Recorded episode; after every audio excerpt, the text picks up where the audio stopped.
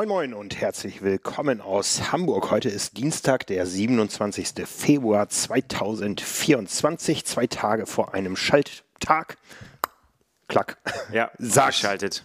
Genau, sagt euer Chefredakteur. Jetzt Fließert, guten Tag. Mein Name ist Frank Wechsel, ich bin euer Publisher. Ich bin wieder da, aber ihr habt letzte Woche das Intro nicht von mir gehört, zumindest nicht alle, denn äh, ich war unterwegs, habe trotzdem ein Intro gesprochen, denn ich habe einen, so einen kleinen Live-Podcast gemacht, on stage. Ah, schön. Ja. Wer, wer kann, der kann. Der soll auch. ja, ich war nämlich auf Fuerteventura in unserem Trainingscamp von Power und Pace und habe zwei sehr interessante Profis gesprochen und habe so ein paar Auszüge mitgebracht heute für das Gespräch. Ich bin sehr gespannt. Ja. Habe ich noch nicht gehört. Hast du noch nicht gehört? Ich äh, habe sie noch im Kopf, äh, habe mir ein paar schöne Zitate rausgesucht und dann werden wir mal ein bisschen reinschauen in das Profi-Geschehen. Ähm, ja, Ende Februar ist schon äh, fast Hochsaison, denn nächste Woche geht's rund. Äh, ja, ne, auch ja schon am Wochenende. Also es ist ja egal, man muss gucken, auf welchen Teil der Erde man guckt. Aber ich weiß natürlich auch, was du ansprichst. Nächste Woche geht's richtig rund, aber äh, den Ironman New Zealand wollen wir ja auch nicht vergessen. Den gibt's natürlich vorher auch noch. Und äh, da ist ja immer spannend. Es, äh, da gibt's ja ordentlich Plätze zu verteilen. Das ist ja immer, darf man ja nicht vergessen, ne? weil das so für irgendwie gefühlt für uns Europäer, also gefühlt und auch in Wahrheit sehr weit weg ist, äh, haben wir das nicht so auf dem Schirm manchmal, aber wir gucken natürlich trotzdem hin, wer mhm. sich dann da so qualifiziert. Absolut, wir ähm, sind ja auch quasi dabei, zumindest nächste Woche, ja, ähm, die T100 Tour legt los. Wir haben ja schon eigentlich eine fortlaufende Berichterstattung über alles. Jetzt äh, werden in den nächsten Stunden, Tagen irgendwo Starterfelder diskutiert und gehandelt. Da sind ja. wir natürlich auch mit vorn dabei. Ich muss schon mal sagen, liebe Veranstalter, liebe Athleten, äh, liebe wer auch immer im Triathlon was zu sagen hat, nächste Woche Dienstag bitte etwas eher, denn wir müssen zeitig aufnehmen. Ja, ich darf stimmt. nämlich um 15 Uhr in den Flieger steigen und nach Abu Dhabi fliegen. Ja, da geht's auch rund. Da geht's auch rund. Da geht es um ja, den Auftakt der WM-Serie, aber auch um ganz viele Olympiatickets, um äh, Topstars. Und da sind wir live dabei vor Ort. Die rennen schon äh, früh. Also das ist ja auch jetzt so ein Phänomen. Neuseeland am Wochenende.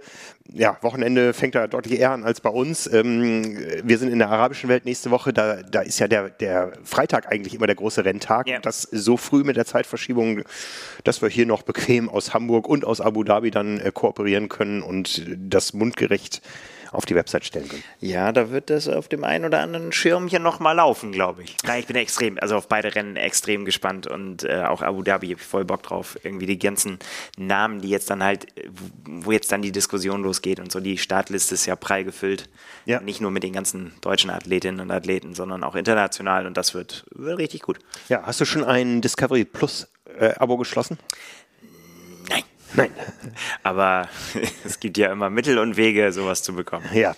Ähm, apropos, äh, wir sind gerade dabei, den TV-Kalender wieder in Angriff zu nehmen. Den haben wir letzte Saison recht erfolgreich eingeführt. Ähm, eine, ein tolles Kalendermodul auf der Website trimark.de. Wir haben ja sowieso immer äh, in den, in den Vorberichten, äh, wenn wir es wissen, wenn es confirmed ist, äh, schreiben wir sowieso immer einen Absatz rein, was wann wo live zu gucken ist. Genau.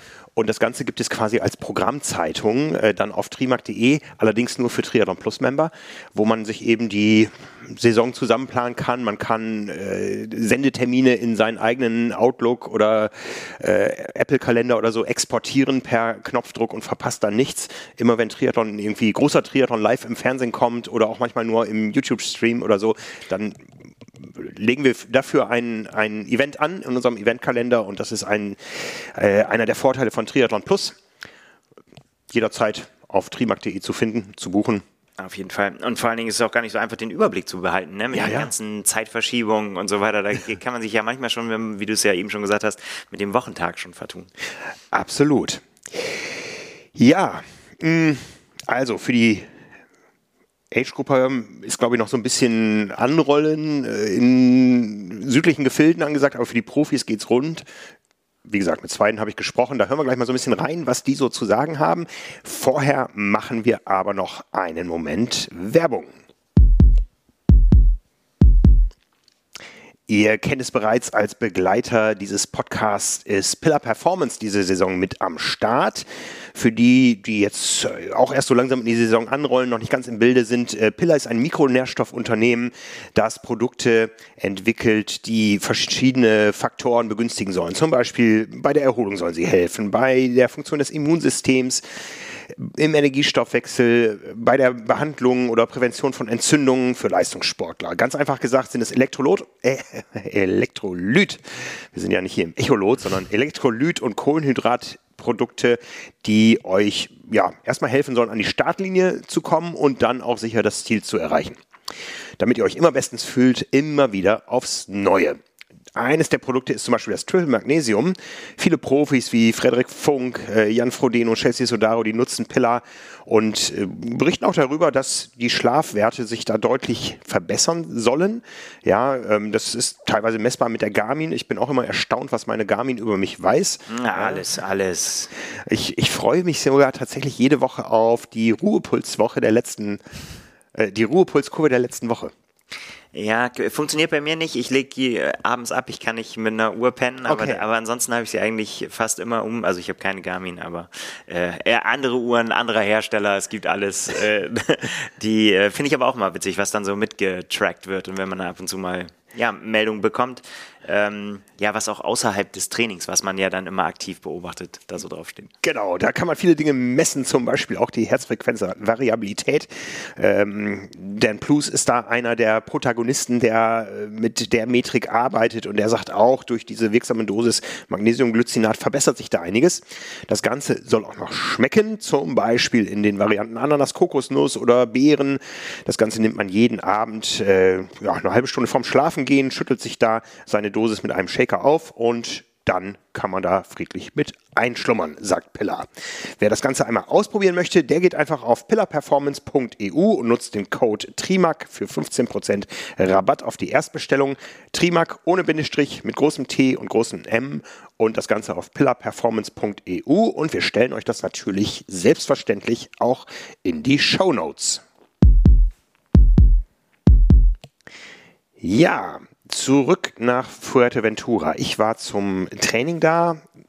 Eine langjährig etablierte Kooperation mit Hannes Hawaii Tours und Power and Pace. Ähm, ja, dieses Jahr zu einem sehr frühen Zeitpunkt. Ähm, es war trotzdem warm.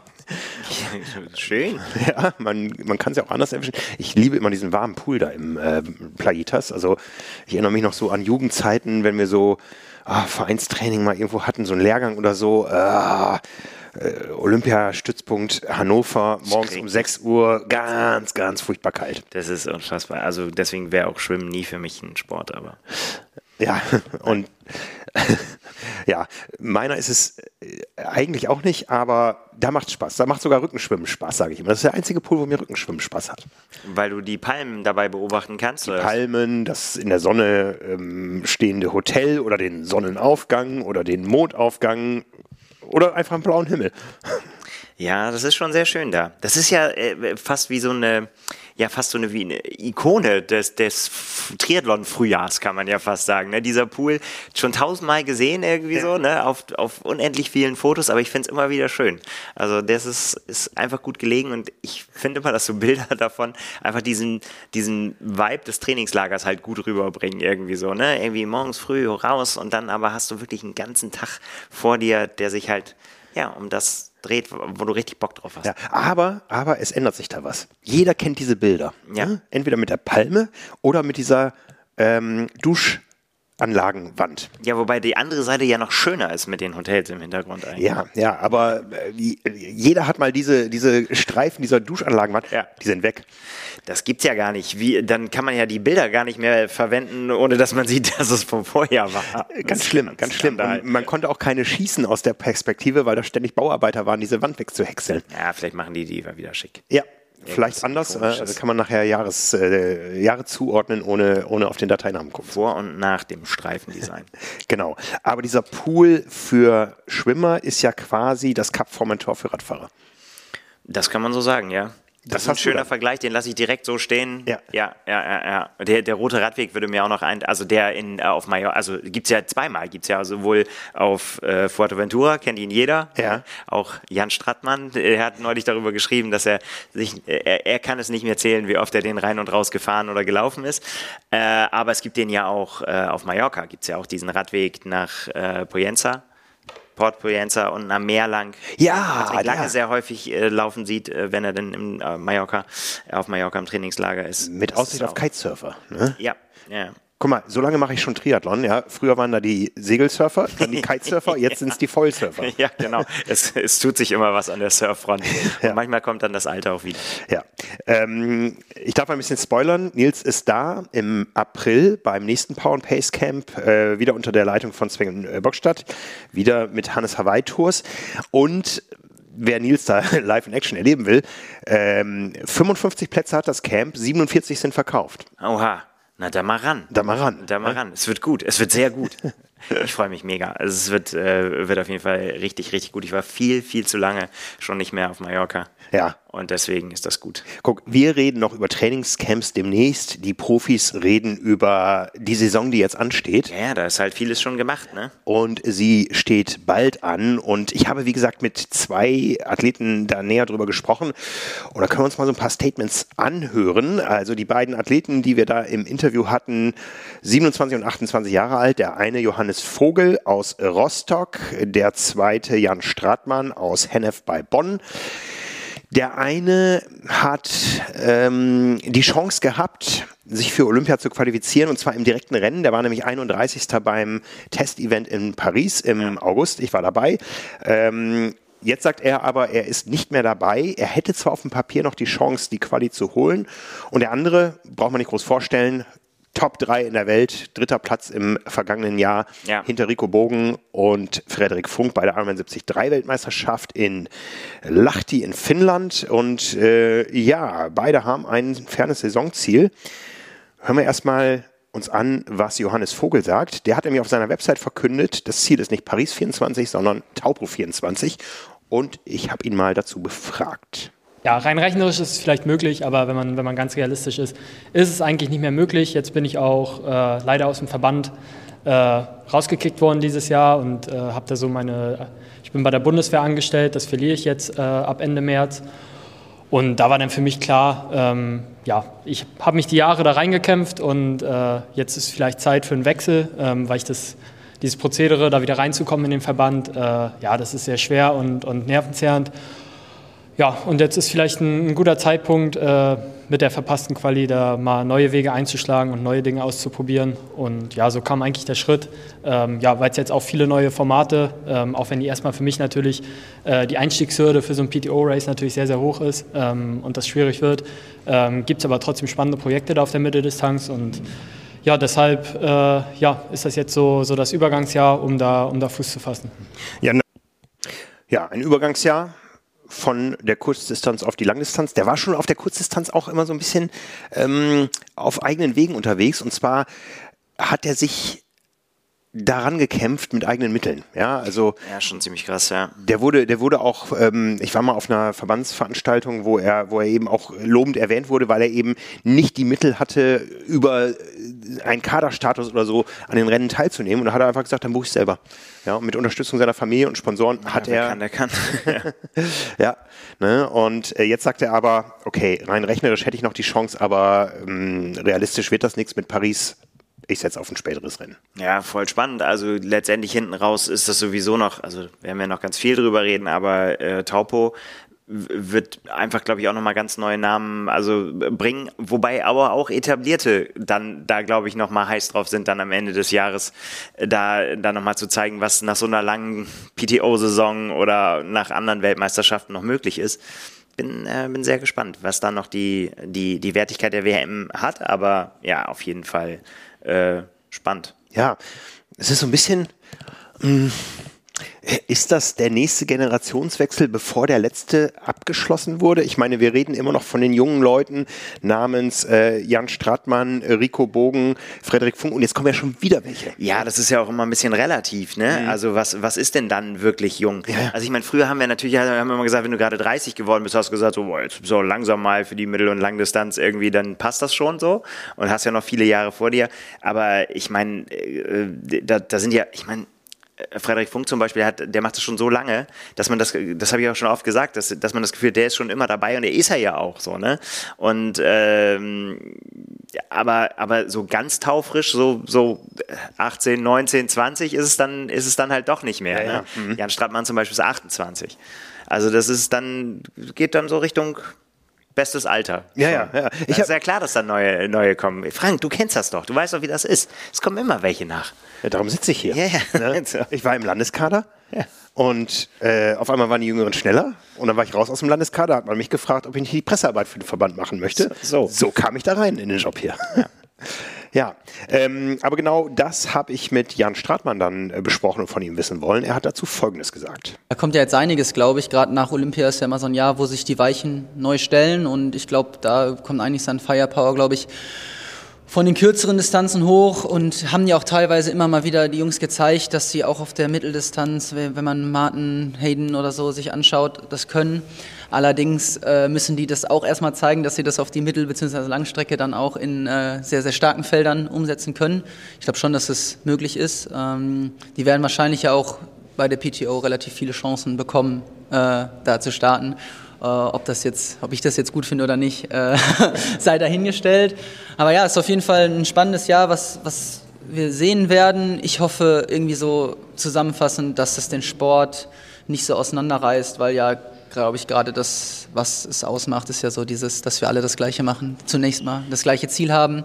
Äh, erstmal nicht, ob es in 73 ist oder ein Ironman, den zu finishen. Und ähm, ich hoffe, dass das erhalten bleibt. Ja, also man hört da, glaube ich, schon so ein bisschen raus, da kommen jetzt welche nach, aber bei den Rennen um den großen Kuchen ist er erstmal nicht dabei. Das ist so, ja. Dafür ähm, lief die letzte Saison für Jan Strattmann dann doch mit zu vielen Auf und Ab, Auf und Abs. Es ist halt so, oder ja, deutlich mehr Ups. Also Nee, Downs. so, sorry. Oh Mann, verdammte Sprache. Nein, interessanterweise, ich habe tatsächlich ja genau vor einem Jahr äh, im Playetas mit ihm länger zusammengesessen und wir haben viel gesprochen über die Saison und so. Und da war der so zuversichtlich, dass das alles richtig gut wird und äh, so. Und dann ist er wirklich von, äh, von einem Problem zum nächsten irgendwie äh, äh durch, durch die Saison ähm, ja so es war echt schwer. Also ich bin ganz, ganz, ganz sicher, dass wir das, das richtige Potenzial von ihm überhaupt nicht gesehen haben letztes Jahr. So, ne? Und das hat aber immerhin noch eben zu diesem dritten Platz bei der WM geführt, ne? wo er sich sensationell aufs Podium dann auch äh, gekämpft hat. Und ich glaube, dass da noch ganz, ganz viel kommen kann. Und ähm, ja, wir kennen seinen Coach, Björn Geßmann, ist ja kein äh, Hasardeur, will ich mal sagen. Also es ist keiner, der jetzt irgendwie Leute verheizt und äh, sondern das genaue Gegenteil. Ne? Es ist immer extrem wichtig, bedacht äh, an die Sache ranzugehen, den Rennkalender so zu planen, dass das äh, ja nicht nur irgendwie machbar ist, sondern dass es sinnvoll machbar ist. Und ja, ich habe es gerade gesagt, 28 und es ist bei Jan Stratmann ja auch kein Geheimnis, dass er, dass er die Langdistanz langfristig oder kurzfristig oder mittelfristig äh, ins Auge gefasst hat und auch da wirklich Fuß fassen will und aber das auch nicht mit einem ja mit einem Harakiri-Ritt, sage ich jetzt mal. Mhm, ne? Mhm. Und ähm, von daher ist es, glaube ich, jetzt gerade so, ja, äh, von daher äh, schwierig, dass du gesagt hast, den, den ganz großen Kuchen, das ist natürlich die T100 Tour. Äh, wo sie letztendlich sind, seien wir ehrlich, da wollten sie eigentlich ja, bis auf zwei Leute alle rein. Mhm. Ähm, und es konnten aber nicht alle rein. Und ich kann mir schon vorstellen, dass das gerade so für Athleten wie Jan echt schwer ist, wenn es dann heißt so, ähm, ja, okay, du bist nicht äh, qualifiziert aufgrund deines Rankings. Ähm, wir wollen dich aber trotzdem auch, du kriegst auch keine Hotshot-Karte, so, ne? Mhm. Wo, wo andere die auch erstmal zeigen müssen, wie gut sie drauf sind und so in dieser Saison dann äh, tatsächlich ausgewählt werden aufgrund ihrer jahrelangen Leistungen, die sie gebracht haben. Ähm, wie das aber jetzt gerade im Moment aussieht, ist natürlich eine ganz andere Frage. Und ich kann mhm. mir schon vorstellen, dass das echt schwer zu verknusen ist. Ich habe ihn gefragt. Ja, natürlich, wenn ich jetzt sagen würde, ich würde mich freuen, das wäre gelogen. Ähm, klar, mir haben irgendwie ein, zwei gute Ergebnisse gefehlt. Ich habe ja im Frühjahr war ich verletzt und habe dann auch ein bisschen gebraucht, um oder länger gebraucht, als ich gedacht hatte, um wieder in den Rhythmus reinzukommen. Und deshalb, du brauchst halt drei gute Ergebnisse, um in der Weltrangliste weit vorne zu sein. Mir ist dann noch ein Rennen rausgeflogen und dann ähm, rutscht man mal schnell, ich glaube von irgendwie Anfang 20 auf Mitte 40 ab und dann ja, wird es schwer. Und dann ist es natürlich gut, es gibt die Regularien, das wusste ich vorher. Und es war ja auch schon letzte Saison bekannt, dass man relativ weit vorne platziert sein muss, um ähm, in diese Serie zu kommen, dass letztlich irgendwie fast jeder annimmt und kaum einer auf diese Ironman-Serie noch vollends setzt. Und dass so viel Geld ausgeschüttet wird, hätte man, glaube ich, habe ich zumindest nicht mitgerechnet. Und äh, ich finde es halt für mich jetzt persönlich einfach sehr egoistisch gedacht, aber schade, weil ich will halt die Besten der Welt racen und ähm, dafür werde ich dieses Jahr sehr wenige Chancen haben. Die werde ich nutzen und dann äh, schauen wir mal. Dann schauen wir mal. Ja, ich meine, das ist tatsächlich der, ich glaube auch, das ist, das ist kein Gesabbel bei ihm. So, das, ist, das ist einfach ein Typ, der, der, der das will und das habe ich im Gespräch mit ihm auch schon immer gesagt, der, der immer sagt, ich, ich will auch nicht einem, einem Ranking hinterherrennen jetzt und gucken, wo kann ich die meisten Punkte machen und äh, hier nochmal, ah, wie ist da die Zusammensetzung des Feldes und mh, hm, bringt das aber aufgrund des Tierstatus, ist das genug für die PTO-Werbung und äh, bringt mich das einer Wildcard näher? Ich glaube, das, das, das schmeißt er dieses Jahr alles beiseite, weil er sagt so, ich, ich muss einfach, ähnlich wie bei Mika Not ja auch, wir, wir müssen einfach die, die Auftritte, die wir haben, die müssen so gut sein, und das sagt er ja auch, ne, dann, mhm. dass, äh, dass man einfach nicht an uns vorbeikommt, dass man einfach sagt irgendwie so, ja, das sind die, über die man spricht, weil sie einfach diese Leistung bringen. Äh, und man eben bei anderen Rennen zeigt, gar nicht unbedingt so sehr, ja, weil das jetzt besonders viele Punkte bringt, sondern weil es einfach, ja, sagen wir, wie es ist, eine gute Show äh, abgeliefert wurde und dass man in der Lage ist, da dann dafür Furore zu sorgen. Und dann kommt vielleicht irgendwann die Wildcard. Aber einfacher wird das bestimmt nicht. Also gerade nach Olympia, wenn dann die Kandidaten auch wieder kommen, die jetzt vielleicht noch ablehnen, also sowohl die regulären als auch die, ähm, ja, die, ähm, die, die Hotshot-Kandidaten, also die Wildcard-Kandidaten, das wird ja mehr. Mhm. Ja, und äh, Martin van Riel, der Name ist ja vorhin auch schon äh, gefallen. Also, der, der braucht das nicht zu beweisen, dass er schnell ist auf der Mitteldistanz. Ist, wenn ich es richtig in Erinnerung habe, immer noch der, äh, der Weltbestzeithalter. Äh, so außer, ja, nicht aus der lockeren Hose raus, aber aus einem Versuch raus. So, ne? Und zu sagen, ja, ich mache jetzt mal Mitteldistanz. Das ist, das, oder auch Hayden Wild, das ist, das, äh, Vincent Louis, keine Ahnung. Das sind alles so Namen, äh, wenn die ernst machen, dann ist das auf jeden Fall, ja, äh, macht das die Rennen auf jeden Fall auch attraktiv und dann wird es nicht einfacher. Deswegen, ja, bin gespannt, ähm, wo, wo Jan Stadtmann sich in dieser Saison zeigt und ja, wie er da performt. Ich, also ich glaube, ich kann mir vorstellen, dass da kommt ein bisschen was. Ja, ne? vielleicht, es, ist natürlich eine Harakiri-Strategie, ähm, alles auf eine Karte zu setzen, aber ich glaube, wenn die PTO-Saison durch ist, der T100 World Champion gekürt ist, dann ist ja zwei Wochen später die Ironman 73 Weltmeisterschaft und wenn du das Rennen gewinnst, dann kommt eigentlich die PTO nicht an dir vorbei fürs nächste Jahr. Ja, wo, wobei natürlich auch die, ähm, da, ja, das kommen, ja, äh, also genau, man kann seine Chancen zumindest da sehr gut erhöhen, zumindest eine von denen kriegen. Also die, die ersten Plätze sind ja schon mal weg durch die Wertung der PTO, durch Jahresendwertung. Mhm. Da ist schon mal voll, dann werden die nächsten aufgefüllt durch das äh, Jahresendranking. Da kannst du ja sagen wir mal theoretisch, ne, also da ist sowas wie ein Sieg bei der 73 WM eigentlich schon fast Pflicht, weil, weil sonst kommst du auch nicht auf diese Punktzahlen. Mhm. Oder du musst halt äh, bei einer Langdistanz richtig, bei einer stark besetzten Langdistanz mega abräumen. Magnus Ditlev das vorgemacht hat. Dann kannst du da, dann kannst du da noch Punkte kriegen, aber du kannst auf jeden Fall so auf dich aufmerksam machen. Ja, so mhm. wie, wie Rico Bogen es ja auch gemacht hat. Ja, ja, ja. ja. Äh, das, das ist schon, das, ja, aber ich glaube so die, ja, das ist natürlich trotzdem, also nicht nur eine Hürde, sondern eine wahnsinnige Hürde, 73 Weltmeister zu werden. Ja, ich meine, wir, wir sind im Februar und wir reden über einen Termin 13. Äh, und 14. Dezember. Ja. Das wissen natürlich auch die Profis. Ich habe ähm, äh, Johannes Vogel dazu gefragt, wie er denn damit umgeht, dass diese Saison so super, super, super lang ist. Ja, es ist schwierig. Also ja, das, deswegen ist es auch nicht das, das einzige Ziel. Also ich ja, will mich erstmal erstmal sowieso auf der Distanz etablieren und äh, da erstmal ein paar Rennen Erfahrung sammeln und gute Ergebnisse vielleicht machen und sich erstmal qualifizieren dafür. Ähm, ja, deswegen mache ich mir darüber noch gar nicht zu viel Gedanken. Man muss sich das, ja, man muss sich das ja echt mal durch den Kopf gehen lassen, wie man das denn auch alles angeht. Äh, eigentlich muss man vorher, also hier in Deutschland äh, kann noch Schnee liegen, ähm, eigentlich muss man vorher schon noch mal ins Trainingslager fahren. Ja, und dann wird das, ja, und dann muss man sich auch überlegen, wenn man dann nächstes Jahr früh einsteigen will, äh, dann kannst du ja danach eigentlich fast gar keine Saisonpause mehr machen, sonst bist du ja den ganzen Januar raus. Ähm, ja, da sind, sind viele Fragezeichen hinter. Ähm, aber das, sage ich mal, sind Probleme meines zukünftigen Ichs. Erstmal, erstmal muss ich mich jetzt qualifizieren. Ähm, ja, und dann kann ich mir darüber Gedanken machen. Ja, ich meine, jetzt sind wir da, wo wir seit Jahren eigentlich schon drüber reden. Triathlon ist eine ganz Jahre Sportart geworden. Ja, ja, und, und, und ähm, ich fand diese Formulierung, ein, ein, Problem meines zukünftigen Ichs, fand ich sehr, sehr schön, weil äh, wir wissen ja von den Plänen der PTO, den Kalender noch weiter aufzubohren. Also ob es dann tatsächlich zehn Rennen werden, ist die Frage. Ähm, ich bin daher persönlich ein bisschen skeptisch, ob das der Serie, jetzt lassen wir die Serie erstmal anfangen, bevor ich sage, ich bin skeptisch, äh, aber ähm, ähm, wir stehen ja jetzt kurz vor Verkündung der mhm. Startlisten und wir haben auch schon darüber berichtet und auch hier im Podcast schon darüber gesprochen, dass äh, gleich mal beim ersten Rennen schon mal viele gewichtige Namen abgesagt haben, ähm, aber natürlich trotzdem die Startliste immer noch gut genug ist ne? und immer da trotzdem, also die ist immer noch irre für, für frühere Verhältnisse, ne? Mhm.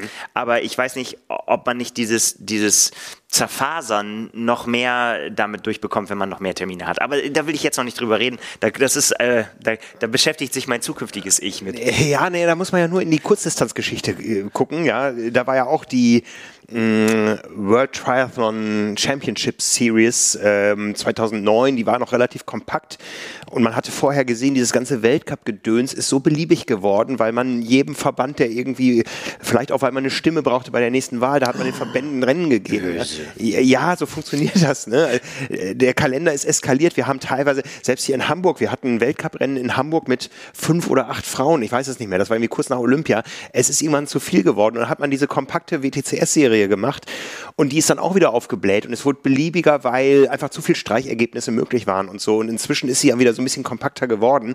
Mm, ich glaube auch, dass, äh, dass irgendwann auch der kritische Punkt überschritten ist, dass eine Serie noch, ähm, noch, noch zieht oder zu unübersichtlich wird. Ne?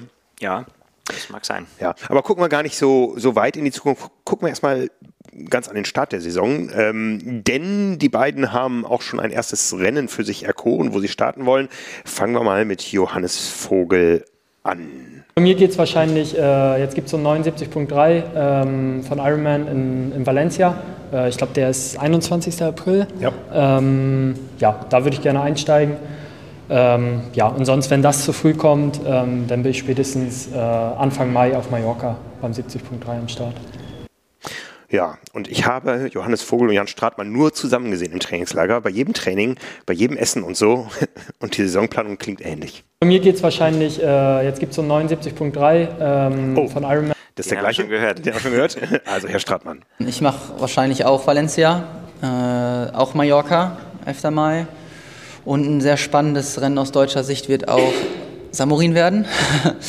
ähm, wo man dann mal die Gelegenheit hat, vielleicht auch ein paar Jungs von der PTO äh, zu racen, die Mitteldistanz machen. Und dann gibt es noch eine, oder mein Hauptziel für den Sommer wird eine Langdistanz sein. Welche wird bald verkündet. Und ähm, dann wird es natürlich, hat der Johannes ja gerade schon angesprochen, wird es schwierig. Ich mache noch wahrscheinlich ein, zwei, also ich versuche einfach die größten 70 also Reihrennen, die es so gibt, zu machen. Die EM in Tallinn, sowas, da gibt es viele Punkte, da sind potenziell die stärksten Felder, ähm, die man dann halt noch kriegt. Und ähm, ja, Taupo steht auch auf der Liste, aber es ist, habe ich mit Björn gesprochen, es ist so weit weg. Ähm, es wird sehr, sehr schwierig, da fit zu sein, sich da vorzubereiten. Also mein Körper braucht im Dezember auf jeden Fall ein, zwei Stunden mehr Schlaf. Und dann wird es mit dem Training schon mal eng und ähm, vielleicht muss man da so einen Kompromiss eingehen, dass man das nicht perfekt vorbereiten kann oder so. Wie gesagt, und jetzt darüber nachzudenken, da ist noch eine ganze Saison dazwischen.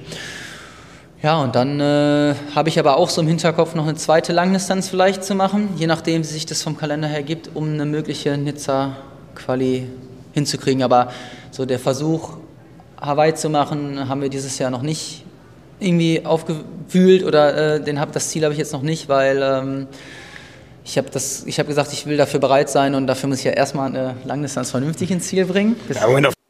Ja, ja. Ne? Also eine Langdistanz, die bald verkündet wird.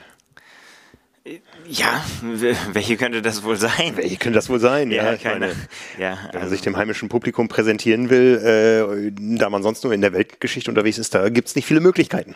Da man ja eigentlich auch um Ironman Teilnahmen an Ironman-Rennen keine äh, Geheimnisse machen muss, ja. äh, kommt da noch eine große deutsche Langdistanz im Frankenland in Frage, würde ich äh, mutmaßen, keine Ahnung. Wir werden bald davon hören, denke ich. Äh, das, äh, aber es wäre natürlich ein Kracher. Ja, das äh, wäre auf jeden Fall schön. Und es ist jetzt witzig, dass, äh, dass er jetzt genau das gesagt hat. Ich kan wie gesagt, ich kannte die Bits ja noch nicht. Ähm, das, äh, was ich auch schon vorher vermutet habe, ne, wenn er sagt, Langdistanz machen, äh, wird es ja keine Ironman, also, ne, weil wenn er sich für Nizza, dann würde er ja quasi ja schon mhm. äh, die Hawaii-Quali schon winken. Aber wenn die eh äh, uninteressant ist dieses Jahr, das ist eben dieser langfristige Aufbau, ne, dass man nicht quasi sagt, so, und jetzt mache ich Langdistanz. Ist ja auch nicht seine erste Langdistanz. Er hat den Ironman Portugal gemacht. Ähm, hat dann ja ein bisschen hinten raus so ein bisschen äh, gestruggelt, aber auch, ähm, das hat er mir halt auch gesagt, ich nenne, ist halt auch keiner, der, der jetzt dahin geht und nach, äh, nach Ausreden sucht oder so, ne? Mhm. Und irgendwie das dann an die große Glocke hängt danach, wenn es nicht so lief. So, ja, ähm, aber mir ging es auch nicht gut oder so. Aber es war so. In dem Fall, er war einfach krank die, die ganze Woche davor und äh, ist deswegen hinten beim Laufen halt eingegangen. Und wir wissen alle, dass Jan Stadtmann laufen kann. Also das ist nicht das Problem und er weiß auch ganz genau, wie er sich ernähren muss. Und er hatte äh, da die, die, die zweitbeste Schwimmzeit, die zweitbeste Radzeit und jetzt sagt er wahrscheinlich genau das. so. Nein, nein, ich, ich habe noch ein Statement zu seiner Ernährung. Wir essen eigentlich nur Salat. ja, genau. die feine Ironie. Ich habe die Ironiezeichen gesehen und gehört. Ich hoffe, alle anderen auch. Ja, ähm, ja, ich meine, die standen beide auf dem Podium. Rico Bogen und er. Und wir haben auch Rico Bogen letztes Jahr strugglen sehen, ja, wo wir gedacht haben, boah, was ist das denn für einer? Verausgabt sich hier auf dem Rad auf Ibiza, nicht beim PTO-Rennen, bei den European Open, ja. sondern dann bei der äh, Weltmeisterschaft auf der sogenannten Langdistanz, ja. Und ja, abgerechnet wir zum Schluss. Ne? Ja, wobei der Kurs natürlich auch absoluter Irrsinn im positiven Sinne für, äh, aus Fansicht, aber für die Teilnehmer war das, war das sowas von krass. Äh, ja, da kann man schon mal eingehen. Aber ähm, ja, wie gesagt, hier, da mache ich mir überhaupt gar keine, also wirklich gar keine Gedanken, dass er da, dass er da schlagkräftig äh, dabei sein kann ja. Langdistanz. Ja. Schön, freue ich mich. Freuen wir uns, ne? Also zwei interessante Persönlichkeiten, die ja zu neuen Zielen aufbrechen. Der eine eben schon von der Distanz her einen Schritt weiter, der hat die Langdistanz im Kopf jetzt. Und der andere möchte auf der Mitteldistanz äh, performen. Das heißt, ähm, das ist ja auch ein Schritt, der nicht nur eine Distanzveränderung ist, das ist ja auch zum Beispiel der Schritt vom Straßenrad aufs Zeitfahrrad. Ja, ja, klar. Das äh, muss man natürlich machen. Das muss man äh, auch richtig angehen. Also wenn du es heute nicht mehr richtig angehst, dann, dann hast du auch keine Chance. Also, ja. also schon gar nicht bei einer großen deutschen Langdistanz. Im genau. Sommer. genau. Wir haben, wir haben in der aktuellen Triathlon einen Artikel, ähm, der sich umgekehrt bewegt. Ja, da geht es darum, ich habe jetzt ein paar Langdistanzen gemacht, jetzt will ich mal auf der Kurzdistanz richtig performen. Ja.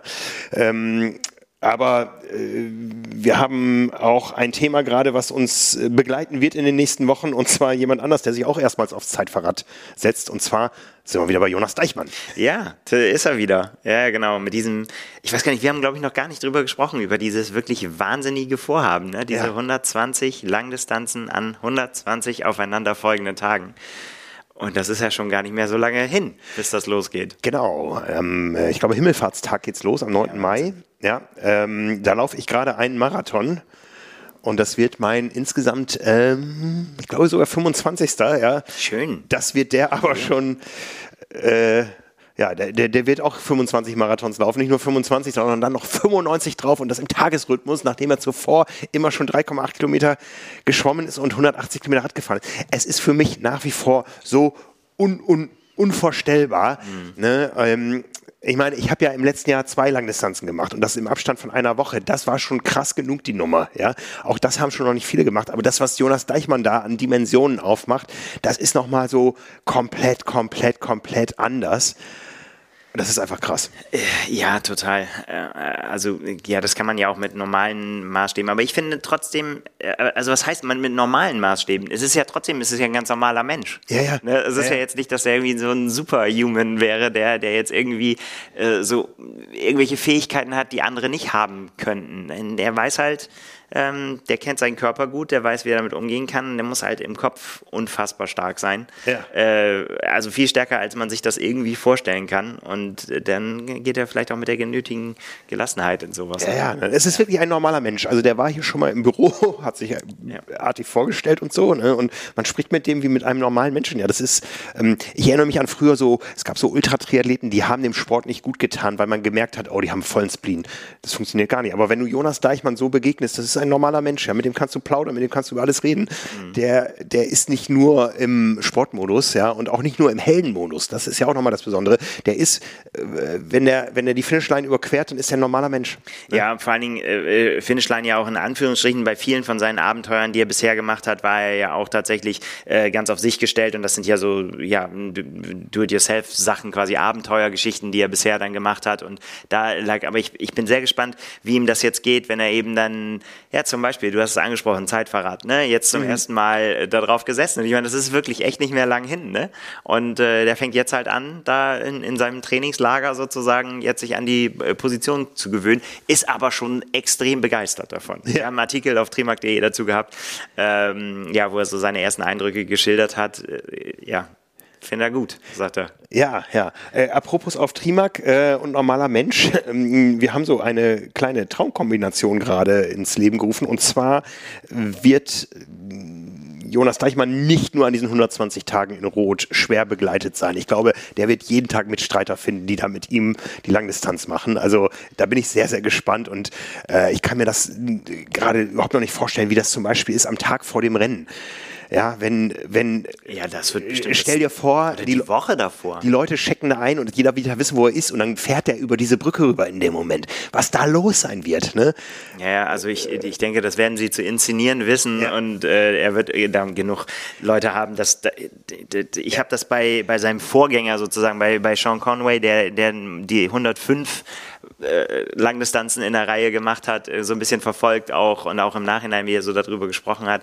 Und äh, da geht da geht's schon, und ich glaube, dieser Support ist extrem wichtig. Also, ja. weil das ist ja, du musst mal überlegen, was das für eine,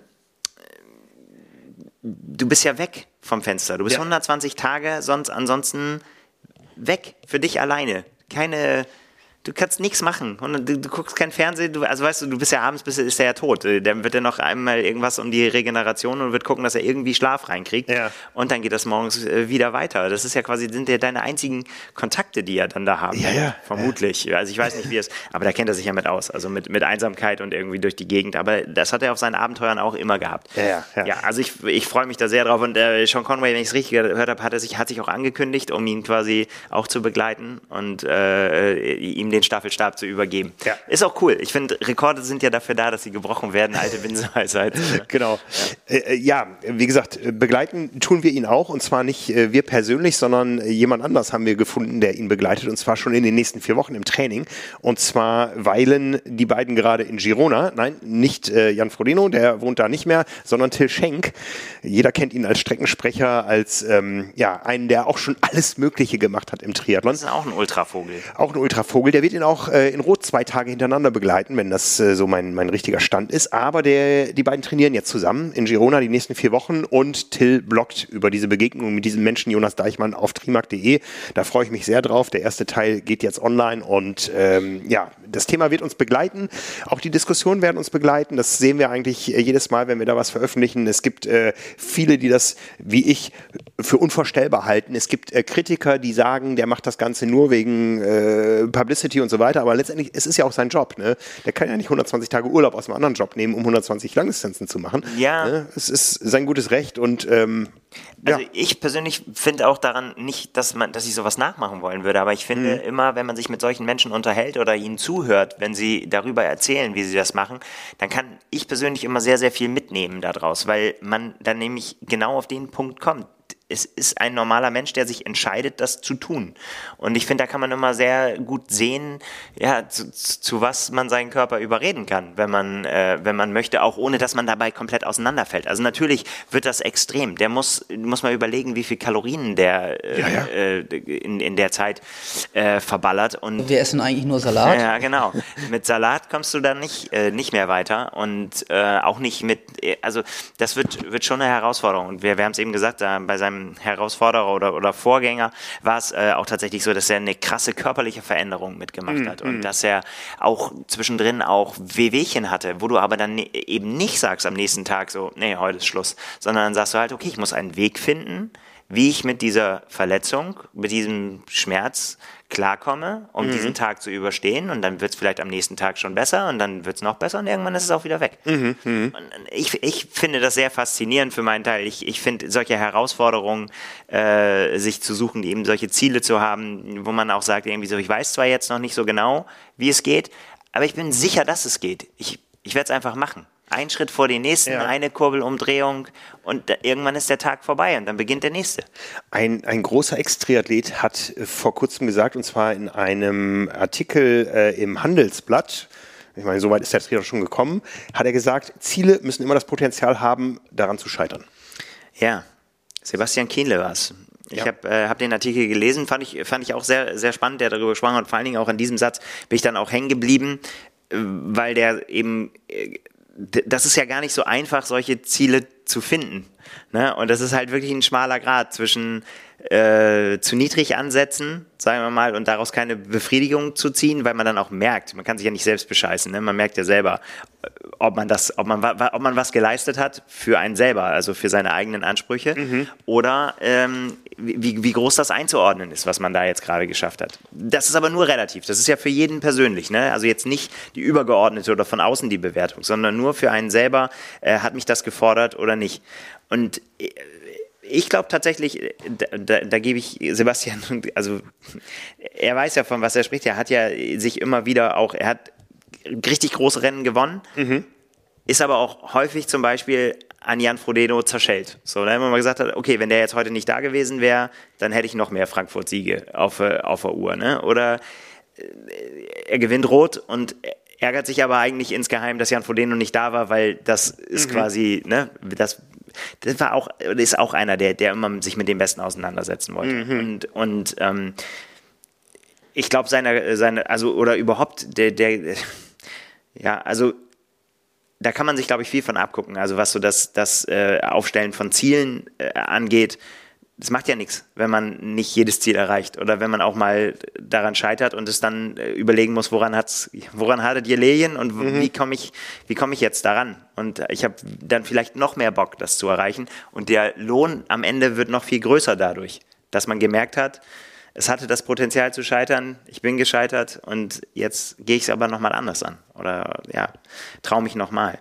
Ja, ich meine, das sind ja, das sind ja Ansätze, die die uns weiterbringen als Gesellschaft auch. Ne? Wenn ich so an das Thema Raumfahrt denke, so mein, mein Hobby, ja, äh, da gibt's sehr, sehr große Ziele und der Weg führt eigentlich immer über Scheitern, ja. Und viele Leute machen sich lustig über einen Elon Musk, der sein Starship nicht in, die, in den Orbit bekommt, ja. Aber äh, aus jedem Scheitern lernt man so viel, ja. dass man irgendwann mit Menschen auf dem Mars spazieren gehen wird. Ja. ja. ja. Klar, es ist natürlich immer eine Frage des Commitments. Wie viel will man äh, investieren? Wie, na, wie, wie sehr glaubt man daran? Wie sehr will man so ein Ziel erreichen? Mhm. Aber wie gesagt, und das kann ja, äh, das kann ja alle alle Ebenen haben. Das kann ja die, die, also du hast jetzt ganz hoch zu den Sternen gegriffen. Das kann, wenn wir hier auf die Erde gehen, der Weltmeistertitel sein. Das kann aber auch, äh, da haben wir auch schon drüber gesprochen, die, die, die, der Sprung auf die Mitteldistanz, dass man einfach sagt, irgendwie, ich habe bisher olympische Distanzen gemacht, ich will endlich eine Mitteldistanz machen. Oder ich habe bisher nur Schnuppertriathlons gemacht und jetzt, jetzt will ich mir eine olympische Distanz vornehmen oder so. Mhm. Das kann, ist so individuell und jedes Ziel kann extrem hoch sein. So, und dann ist es, kann es eine große Freude sein, sich sowas zu setzen. Also ich bin da großer Fan von, so, ne, weil ich kann das für mich mir nicht vorstellen, einfach nur so vor mich hin irgendwas zu machen. So, das ist, ich, ich muss irgendwie immer was damit für mich verknüpfen, was eine Herausforderung ist. Ja, und manchmal muss man auch neue Wege gehen und neue Ziele sich setzen. Ne? Ähm, jetzt kam gestern gerade die Meldung raus, dass Laura Zimmermann ein ganz anderes Ziel verfolgt als so in den letzten Jahren. Die möchte einfach mal neue Wege gehen und zum Norseman gehen. Der Norseman. Äh, dein Ziel auch, ne? Mein Ziel, ja, ja, ja. Irgendwie habe ich das Gefühl, alle machen das um mich herum, nur ich darf nicht. Aber naja, wie gesagt, bald ist wieder Oktober. Dann komme ich wieder in, die Los, in den Lostopf. Ich bin wieder dabei. Ja, genau, sie, äh, sie, sie hat sich der äh, der Strecke verschrieben. Sie war da schon mal als ähm, Supporterin. Supporterin ihres ersten Trainers, habe ich irgendwo ja. gelesen, ja. Mhm. Und äh, will das jetzt selbst machen. Also quasi das, das Rennen, was sie im Prinzip zur Langdistanz äh, gebracht hat. Und äh, ja, das ist natürlich, es ist auch eine, eine krasse, krasse Erfahrung, dieses Supporter-Dasein. Ich glaube, wenn man Triathlon-Ambitionen hat und man war da mal als Supporter und ich, ich meine Erfahrung ist ich war ja nicht mal wirklich als Supporter da, sondern als äh, Fotograf und habe hab, äh, einen Sportler begleitet und das ist aber schon so einschneidend gewesen für mich, dieses, dieses, dieses Erlebnis. Das kann, ich kann mir nicht vorstellen, wie man das dann nicht wollen würde, da zu sagen, irgendwie, oh, das muss ich auch mal irgendwann machen. Aber auch krasser Job. Also ich glaube, da Supporter zu sein, ist das ist, gehört auch, glaube ich, zu den größeren Supporter-Aufgaben, die man sich so auf dem Planeten ausmalen kann. Äh, Wäre das nicht so, als Supporter einen Tag Jonas Deichmann supporten, indem man mit ihm schwimmt, Rad fährt und läuft? Ich glaube, der braucht das gar nicht. Also ich glaube, der braucht wirklich keinen Support. Ich meine, ich weiß nicht, wie, wie das wird man dann sehen, ne? wie, wie die das mit äh, Verpflegung und so weiter machen da. Äh, das, ist, das ist ja beim Norseman, du, du kannst das. Das ist ja sogar der Slogan, der, der You can't do it alone. Äh, weil du brauchst halt dieses, dieses Team. Sonst, mhm. ja, sonst bist du irgendwann alle. Du musst jemanden haben, der dir Verpflegung, der dir Kleidung reicht, der, der, ja, weil sonst ist, ist da nichts auf der Strecke. Ja, ich, ich, habe so eine, ich habe so eine Forrest Gump Optik vor mir, ja. Und Radfahren, Radfahren im, in der Gruppe in Zweierreihe. In Zweierreihe? Ja. Oh, oh, oh, wir haben Anschiss bekommen. Ihr habt Anschiss bekommen? Auf Fuerteventura. Ja, wir sind nämlich Zweierreihe gefahren und ähm, auf unserer Königsetappe, wir sind 165 Kilometer gefahren. Das hört sich nach mehr an, als es ist. Wir waren auch recht flott unterwegs, irgendwie mit dem 28er Schnitt oder so, aber letztendlich äh, radelst du die Hälfte gegen den Wind nach Norden und ab dann ist es ein Selbstläufer. Und dann sind wir halt in Zweierreihe zurück und auf einmal war das Polizeiauto neben uns und hat gesagt, no, no, no. Und unser Guide an dem Tag, Marc Alex, äh, hier aus Hamburg, der inzwischen so um die 1200 Tage auf Fuerteventura war schwer irritierte. Ja, der sagte, nee, nee, ist erlaubt. Und dann sagte der Polizist aber, ähm, ja, aber nicht an der Baustelle. Ah, okay. Ne? Also Punkt eins, ich würde bei einem spanischen äh, Polizisten niemals mir trauen, Widerworte zu haben. Aber so viel vor, vorab. Und äh, ja, man muss, man muss sich tatsächlich informieren, ne, was erlaubt ist in, äh, in manchen Ländern, weil erstens ist nicht alles so äh, wie bei uns. Also mhm. ähm, wir haben zum Beispiel äh, neulich vom Ironman Hawaii äh, gehört, dass da die, ich glaube, die Polizei nochmal so eine Erinnerung rausgegeben hat. Ja, ähm. genau. Und zwar ähm, äh, gar nicht so im Zusammenhang mit dem Ironman Hawaii. Es gibt ja immer so ein paar Sonderregelungen rund um den Ironman Hawaii, weil man den Impact auf die Anwohner so klein wie möglich halten will und den Teilnehmern also rät, zum Beispiel nur auf der Wettkampfstrecke zu fahren und nicht nach Süden raus. Diese Captain Cook, die alte Kaffeestraße, wunder, wunderschön, eine ganz tolle Radstrecke, aber man möchte da nicht zu viele Radfahrer Radfahrer haben in der Woche. Das finde ich so ein bisschen overdone, aber ähm, ich bin ja seit drei Jahren da Mitglied im äh, HCC, im Hawaiian Cycling Club. Ich habe mir immer noch nicht das Trikot bestellt. Das wäre mir hier ein bisschen zu auffällig hierzulande. ähm, aber ich, ich war sogar mal Mitglied Nummer eins in einem Jahr, weil äh, man sich immer ab Neujahr anmelden kann. Und, ähm, ah, du warst früh, du hast die äh, Zeitumstellung genutzt. Genau, äh, ja, ja. Ne? Clever, clever, also, clever. Stolzes Mitglied, äh, ein paar Bekannte da und ähm, es gab da da ein Mailing innerhalb der Polizei, wo auch ähm, unser deutscher Hawaiianer Franz Weber, der da auch äh, eine tragende Rolle in dem Club spielt, wo der ähm, auch mit involviert war, da gewisse Regeln äh, festzuzurren, zu verkünden, die teilweise auch Sinn machen. Ähm, da ist momentan vieles im Busch. Man versucht nämlich gerade ähm, von politischer Seite kommerzielles Radfahren auf einigen Straßen zu verbieten. Ähm, das kann mhm. durchaus einen Impact auch äh, ja, bis hierhin haben, weil ja auch zum Beispiel Hannes Hawaii Tours da äh, Mythosreisen angibt, äh, anbietet, wo man eben auch gewisse Strecken mal abseits des Ironman-Kurses fährt und so. Und ähm, da scheint es offensichtlich ähnlich wie ich es aus der Haseldorfer Marsch kenne, auch eine Anti-Radfahr-Lobby zu geben. Ja, also äh, auch da gab es gleiche Bestrebungen und äh, da ist die Welt dann doch klein und manchmal ganz ähnlich. Auf Hawaii gibt es da einerseits politische Bestrebungen, auf der anderen Seite versucht man eben auch, und das finde ich sehr, sehr positiv, man versucht ähm, seitens der Radsport-Community auf Hawaii ähm, diesen Bestrebungen entgegenzutreten, nicht aggressiv, sondern mit einem Commitment zu sagen, okay, wir legen uns selbst diesen und jenen Verhaltenskodex auf, mhm. der eben auch beim Ironman auf die anreisenden Gäste aus aller Welt runtergebrochen wird, indem man eben sagt, hey Leute, bitte fahrt da nicht, das ist nicht gut, ja, weil wir wissen äh, auch um die Vorbehalte gegen Ironman in Teilen der Bevölkerung und so gibt es jetzt eben auch da eine Abstimmung zwischen Polizei und dem größten Radsportclub von Hawaii, ähm, um gewisse Regeln festzuzurren und ähm, am Ende damit auch für eine Sicherheit zu sorgen, indem man vermeidet, oder äh, dem entgegenzuwirken versucht, dass es eine Aggressivität gegen Radfahrer gibt. Ja. Weil das muss man ehrlich sagen, ähm, es gibt in jedem Jahr viele Tote auf Hawaii im, im, im Straßenverkehr. Ja? Also die haben ein großes Drogenproblem im Straßenverkehr. Ähm, die haben äh, Straßen, auf denen man auch mal dösen kann. Die sind alle irgendwie handyaffin und es gibt da immer wieder, wenn man in die Lokalpresse äh, schaut, wie viele Todesfälle es im, im Straßenverkehr da gibt auf so einer einsamen Insel. Ja. Das ist schon erschreckend, erschreckend und oft sind eben auch äh, Fahrradfahrer mit involviert.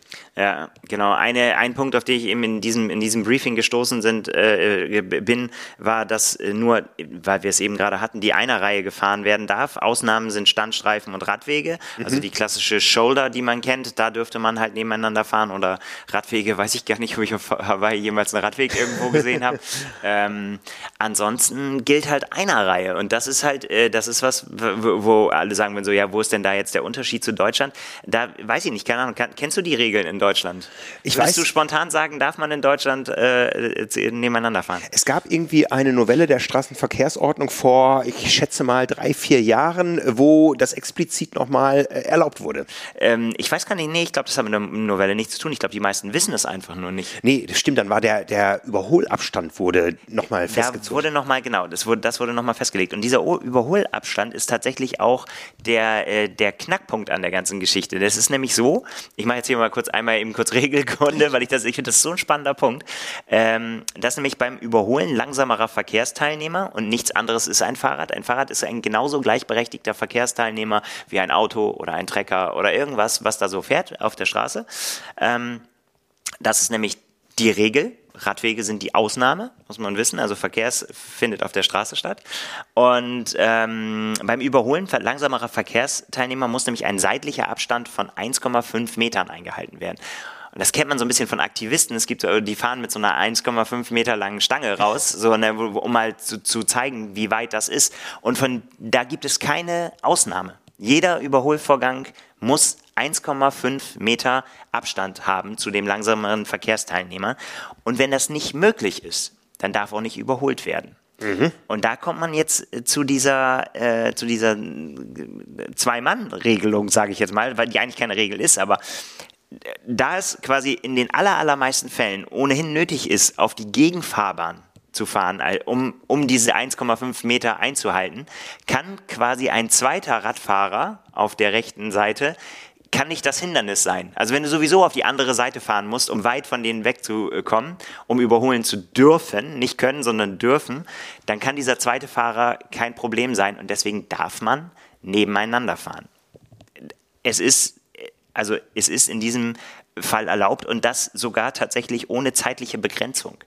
Und da wird es dann so ein bisschen tricky. Du hast vorhin von äh, eigenen Regeln gesprochen und irgendwie Verhaltenskodex. Da muss man natürlich dann doch vielleicht mal ein bisschen überlegen, ob man da voll auf sein Recht pocht mhm. äh, oder eben nicht. Denn das ist nämlich äh, auch, also erst wenn der Verkehr behindert wird, und das ist festgelegt, was Verkehrsbehinderung bedeutet, nämlich erst bei mehr als zwei gestauten Fahrzeugen äh, muss der langsame Verkehrsteilnehmer dafür sorgen, dass diese Fahrzeuge passieren können. Mhm. Auf einer ganz engen Straße zum Beispiel. Wenn es gar nicht möglich ist, auf die gegenüberliegende Fahrbahn zu fahren oder weil da immer ständig Gegenverkehr kommt. Aber jetzt nur mal so für einen für Hinterkopf. Du fährst zu zweit nebeneinander, hinter dir sind zwei Autos, die nicht überholen können, weil es Gegenverkehr gibt.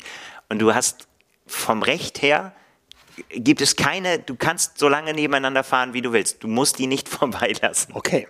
Mhm. So, Das machen wir natürlich nicht. Nein, wir merken, dass wir das, äh, wir warten nicht, bis das dritte Auto kommt mhm. und wir ranfahren müssen, sondern wir machen das natürlich nicht. Aber es ist nicht schlecht zu wissen, dass man nicht sofort, wenn man irgendwo an der Stelle zu zweit fährt, wo irgendwie eine breite Landstraße ist und man easy äh, auf die andere Fahrbahn, dass man sich das nicht gefallen lassen muss, wenn man da angepöbelt wird, irgendwie so Idioten, warum fahrt ihr nebeneinander und so weiter. Mhm. Nur mal so für den Hinterkopf. Ja. Es ist immer Abwägungssache. Ne? Ja. Halte ich jetzt wirklich jemanden auf?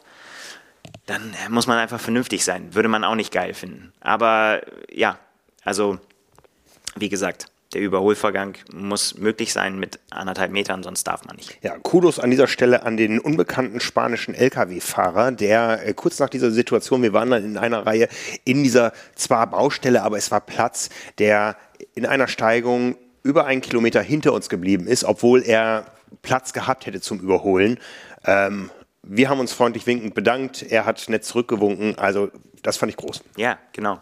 Das ist immer, das ist, das meinte ich vorhin mit nicht voll auf sein Recht pochen, mhm. auf beiden Seiten aber. Ne? Als Autofahrer einfach auch mal cool, entspannt sein und erstmal überlegen, ja. wie viel Zeit verliere ich denn jetzt wirklich überhaupt, wenn ich dann bis da hinten ja. äh, da nicht überhole. Ne? Muss ich da jetzt voll drauf treten oder warte ich jetzt einfach noch mal ein bisschen? Ja, ja. Ne? Also die meisten von uns sind ja beides. Beides. Viele. Und ja. auch noch Fußgänger und sowas und äh, von daher wissen wir, glaube ich, äh, das aus allen Seiten einzuschätzen. Und ähm, wenn wir uns alle gegenseitig lieb haben, dann ist viel gewonnen. Ja, ja. ja das ist gut.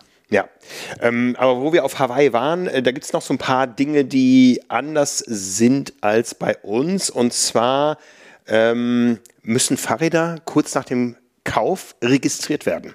Also sie bekommen kein Nummernschild, aber die Fahrräder sind einem Fahrer zuzuordnen oder was ist der Hintergrund dahinter? Ja, äh, das, das äh, äh klar, es ist natürlich ein viel einfacher ähm, wiederzufinden und es macht natürlich auch den, ja, das Stehlen eines Rads auch ein bisschen unattraktiver, ne? wenn, mhm. man, wenn man weiß, das Rad kann zugeordnet. Das gibt es ja in Deutschland auch. Also äh, Stichwort äh, Codierung, der Allgemeine Deutsche Fahrradclub bietet das schon, schon Ewigkeiten äh, an. In, in Zusammenarbeit mit der Polizei ist da ein System entwickelt worden, äh, früher auf ja, Stahlrädern und so wurde das noch richtig eingraviert, wenn ich das richtig weiß. Heutzutage gibt es auch so Klebe, äh, Klebegeschichten, die aber nicht so einfach abzukriegen sind. Also mhm. Äh, die, der Punkt ist ja immer, ähm, man, man, muss es ja den Dieben immer schwerer machen, quasi das, das eigene Rad zu klauen, als das, was daneben steht.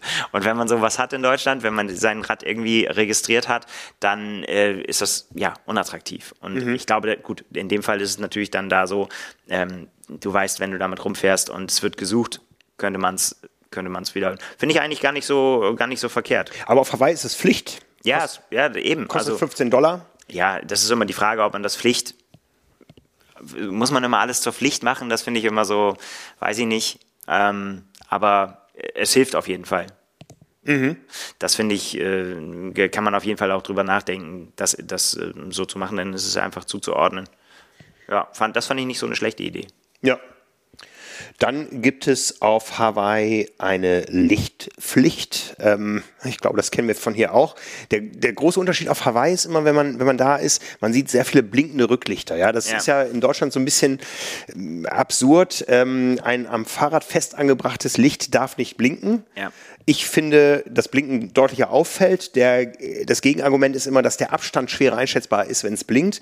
Ähm, es ist aber erlaubt, ein blinkendes Licht am Körper zu haben. Es darf nur nicht fest am Rad installiert sein. Man kann sich äh, nicht unter den Sattel montieren, aber fünf Zentimeter unter den Sattel irgendwo an den Po. Dann ist es erlaubt. Also ist für mich nicht so ganz schlüssig, aber so ist die Regel. Auf Hawaii gibt es eben die Regel, ähm, es gibt kein Blinkverbot, aber es gibt eben eine Pflicht, äh, dass in der Dämmerung mit weißem Front Frontlicht gefahren werden muss. Hinten und seitlich sind Reflektoren ausreichend, aber ähm, das sehen wir da. Die einheimischen Radfahrer, die haben alle ein Blinklicht auch tagsüber. Ja, da, da, das blinkt äh, überall. Also sieht kennt man ja aus vielen, äh, vielen Ländern.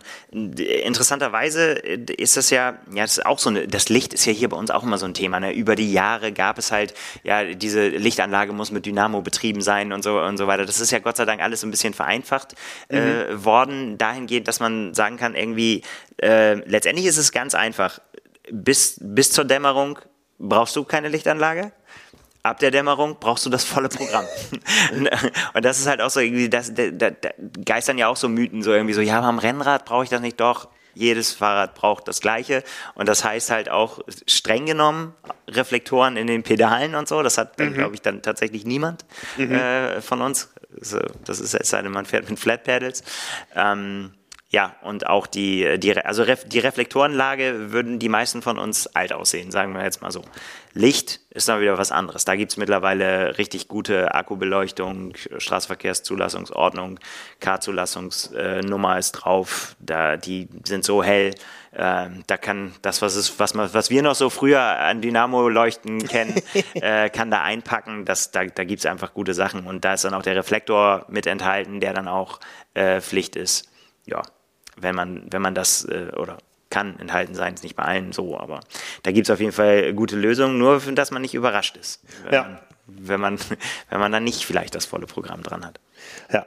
Ähm, sowohl auf Hawaii als auch auf Fuerteventura als auch auf Mallorca sehe ich immer noch Radfahrer ohne Helm. Ja, ist mir gestern einer mit Winterhelm entgegengekommen, sprich die alte, die alte Kappe nur. Ja, ich erinnere mich sogar, ich habe die Tage irgendwo Bilder gesehen vom Ironman Nizza aus den ersten Jahren, wo die und ich meine, wir, wir, kennen die Strecke, ja, die ist im Auto gefährlich genug, ja. ne, weil den Beifahrern allen schlecht wird, wenn ich fahre. ähm, die, die, waren ohne Helm unterwegs damals. Ja. Ne?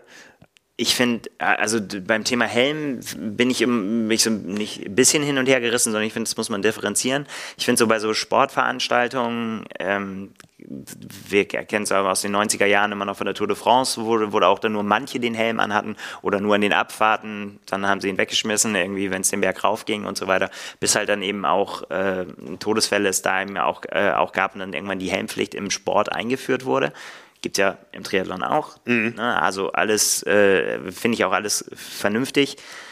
Nun ist halt das Radfahren so auf der Straße, egal ob wir mit dem Rennrad, mit dem Triathlonrad oder mit dem Startrad unterwegs sind, ist halt eben keine Sportveranstaltung. Und da ist so ein bisschen die Frage, ja, das, da, da geistert so das böse Wort Helmpflicht durch die, durch die mhm. Gegend so und man, da ist man schnell dabei dann zu, zu sagen, ja, mach doch. So, ne, ist doch, ist doch okay. Ähm, da muss man zumindest, wenn man, wenn man das will, muss man natürlich immer dann trotzdem immer bedenken, ähm, was kann ich, was kann ich damit erreichen? Und äh, ich glaube, bei Sportlern ist das so, da kann man, die kann, da kann man schon mal äh, auch ins Gewissen reden, sagen wir jetzt mal so, wobei auch letztendlich da ja auch jeder für sich selber verantwortlich ist, wenn man ganz ehrlich ist. Ähm, aber ich finde so, was so den Alltagsverkehr angeht, ähm, gibt es zwei Punkte, die, die gegen eine Helmpflicht sprechen aus meiner Sicht und nicht nur aus meiner Sicht, sondern vieler, Ex also von echten Radexperten, äh, ist das eine, dass es nicht zu überprüfen ist, dass die Polizei abwinkt und sagt irgendwie so, hey, wir können jetzt nicht rumfahren und Leute anhalten, die keine Helme beim Radfahren aufhaben. Das ist nicht durchführbar. Ist aber ein relativ schwaches Argument. Ein weiteres Argument ist, dass in Ländern, in denen es Helmpflicht gibt, äh, festgestellt wurde, dass der Radfahranteil signifikant sinkt. Mhm. Und das ist was, was wir definitiv überhaupt nicht wollen. Wir wollen ja, dass die Leute mehr Rad fahren und kurze Wege mit dem Rad zurücklegen. Und es fährt jetzt auch nicht, wenn man jetzt, keine Ahnung, hier Harakiri stecken durch die Stadt ohne, ne, also wo es einfach wirklich gefährlich ist und so weiter. Es ist ja nicht jeder, jede Radfahrt ist ja nicht so, äh, dass man da um sein Leben fährt, sondern mhm. ähm, ganz im Gegenteil, ne, eine gemütliche Radtour oder, oder, oder ein Weg zum Café oder so kann ja wirklich einfach auch entspannt sein und äh, da dann nach einer, ja, nach einer Sicherheit zu rufen, die nicht unbedingt nötig ist in jedem Fall, äh, ist halt was, was manche Leute dazu verleiten lassen würden, sagen, dann fahre ich überhaupt gar kein Fahrrad mehr. Ja. Ja, also das ist, äh, sind, äh, sind schon die Argumente. Ich finde, ich finde so, also da kann man dann schon wieder auch drüber diskutieren, ob das da nicht vielleicht ein bisschen weit her, weil ich habe so ein bisschen geschmunzelt. Äh, ich habe auch ein, ein Zitat gefunden, das hieß, Radfahren ist keine Risikosportart, sondern gesunde Bewegung im Alltag. Hausputz und Gartenarbeit sind statistisch gesehen deutlich riskantere Tätigkeiten und hier käme niemand auf die Idee, Schutzmaßnahmen gesetzlich vorzuschreiben. Ja, ja. Kann man auch mal drüber nachdenken. Ja. Und auf Hawaii gibt es natürlich keine Helmpflicht, zumindest nicht bei über 16-Jährigen, aber die die gibt es ja nicht mal bei Motorradfahrern da. Ja, da muss man, genau. Mhm. Freie Fahrt für freie Bürger, aber das ist auch Amerika. Ja. Ja. ja. Sind sowieso, also in den meisten Augen sind die sowieso alle verrückt, die Fahrrad fahren. Also von daher. Nein, also wie gesagt, und ich möchte das jetzt auch nicht so verstanden äh, wissen, also ganz im Gegenteil, dass ich jetzt irgendwie gegen das Helmtragen wäre. Nein, ganz im Gegenteil. Also äh, ich mache da große Werbung für, Helme zu tragen, immer und bei mhm. jeder Radfahrt. Aber ich würde davon absehen, wenn ich es entscheiden könnte, das äh, Leuten vorzuschreiben. Ja, die Argumente sind schlüssig. Ja, also genau, kann man auch anders sehen. Ne? Kann man natürlich sagen, irgendwie so, ja, Sicherheitsgurt musste ich ja auch anschnallen, irgendwie so. Aber ja, gut. Äh, man kann das sicherlich so und so sehen. Aber ich fand, äh, ich fand so diesen, den Gedanken kommt man vielleicht nicht unbedingt sofort drauf. Nee. Ja. Ähm, es geht mal wieder los. Warst du schon hier noch warst du noch nicht draußen? Oder doch? Eine Fahrt hast du gemacht, hast du gesagt, ne? Äh, vor Fuerte. Ja, ja. ja ich bin äh, zweimal so meine kleine Hausrunde von 50 plus irgendwas Kilometern gefahren. Sehr gut. Bis die Füße kalt wurden und ähm, habe darauf gehofft, dass das Wetter besser ist, wenn ich wiederkomme. Es ist es nicht, ja. Also kommt jetzt ein Laufblock. Sehr gut. Ja, zwangsläufig, ja. Ich bin, ähm, ich habe ich hab so ein bisschen Hoffnung auf die nächste Outdoor-Tour. Und zwar ähm, hoffe ich, dass ich sie auf der Formel-1-Strecke von Abu Dhabi machen kann. Ist da was ange angesagt, dass ihr das machen könnt vielleicht? Ja, und zwar ähm, gibt es da ein oder zwei Abende in der Woche, wo der Formel-1-Kurs, wenn nicht irgendwie ein Event ansteht, offen ist. Stark. Offen für alle. Also ich glaube, momentan haben die andere Dinge da zu tun. Da ist nämlich jetzt tatsächlich Formel 1 am Wochenende. Ja. Am Wochenende drauf dann eben äh, WTCS-Auftakt. Aber ich glaube, dienstags und donnerstags abends kann man Eintritt frei einfach auf diesen Kurs gehen und da seine Runden drehen, sowohl als Läufer als auch als Radfahrer. Und es soll eine Mietradstation geben. Hm, da bin ich gespannt, was du erzählst. Ja. Ich bin schon auf vielen Formel-1-Kursen dieser Welt mit dem Rad unterwegs gewesen. Erzähl mal. Ähm, Suzuki, Spa, äh, Manikur, ähm, wo war ich noch? Habe ich noch was vergessen? Ich habe noch einen vergessen. Ähm, weiß ich nicht mehr.